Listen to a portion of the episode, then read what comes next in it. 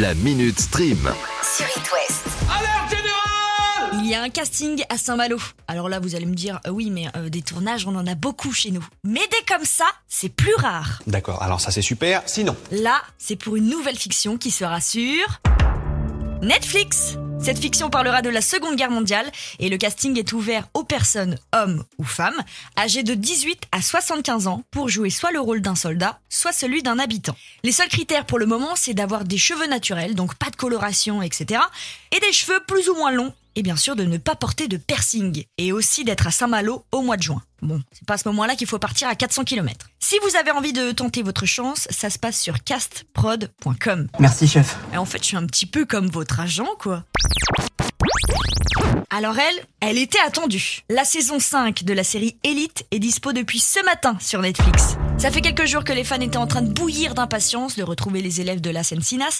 Alors pour les calmer, la production avait sorti une vidéo teaser, ce qui a eu l'effet inverse. Une petite pincette de fête, de muscles, de sexualité, cocktail parfait pour une série d'ados qui compte dans cette nouvelle saison 8 épisodes. Mais on est quand même content de savoir que cette série offre une visibilité plus plus plus à la communauté LGBTQI+.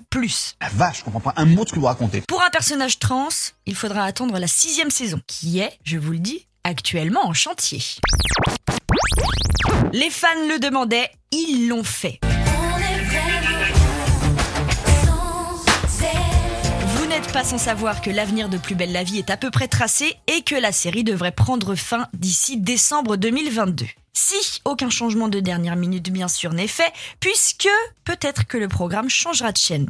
Tout ceci n'est encore en pourparlers. Vraiment très intéressant. Quoi qu'il en soit, deux primes sont en préparation. Le premier des deux commencera le tournage dès mardi prochain et ce prime s'appellera Retrouvailles. Il porte plutôt bien son nom puisqu'au casting de ce prime, il y a Ambroise Michel, Aurélie Vanek, Dunia Coens, Anaka et Colin Dinka. Alors peut-être que là ça ne vous parle pas, alors on va faire la même avec les prénoms des personnages. Dans ce prime, il y aura Rudy, Ninon, Johanna, Sibylle et Amandine. Là, c'est pro.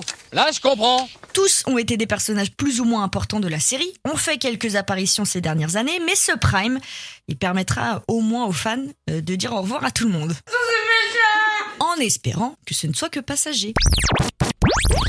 Vous connaissez Maxime Chatham? Non, désolé, au revoir. C'est un petit peu le, le Stephen King de chez nous. C'est un auteur de romans policiers qui a écrit bon nombre d'œuvres. L'âme du mal, In Tenebris, bref, c'est un pro dans son domaine. Et j'en profite aussi au passage pour dire que c'est le mari de Faustine Bollard, l'animatrice de Ça commence aujourd'hui sur France 2. Ah, ma, ma foi, c'est intéressant. Ah, je vois vos têtes qui font Ah Bon, au moins vous aurez déjà appris ça. Revenons à nos moutons. Maxime Chatham a adapté son roman L'âme du mal en téléfilm en 2011. Et il a décidé de réitérer l'expérience adaptation. Ah bon? La plateforme de streaming Paramount Plus, qui arrivera en France en fin d'année 2022, a décidé d'adapter son roman Le Signal de Maxime Chatham en série. Donc, il va falloir une équipe pour jouer, produire et réaliser.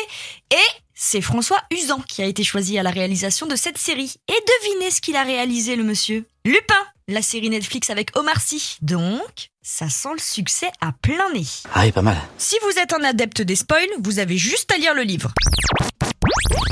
Ça ne s'arrête jamais. Vous n'avez pas remarqué que chaque jour je vous trouve une nouvelle série qui va sortir? On dirait que c'est sans fin. Mais oui, c'est clair. Donc, vous savez de quoi je vais vous parler? Oui, Là, on ne parle pas d'une série, mais de deux séries. Deux petits projets qui sont actuellement en préparation chez HBO Max et deux séries qui porteront sur Sherlock Holmes.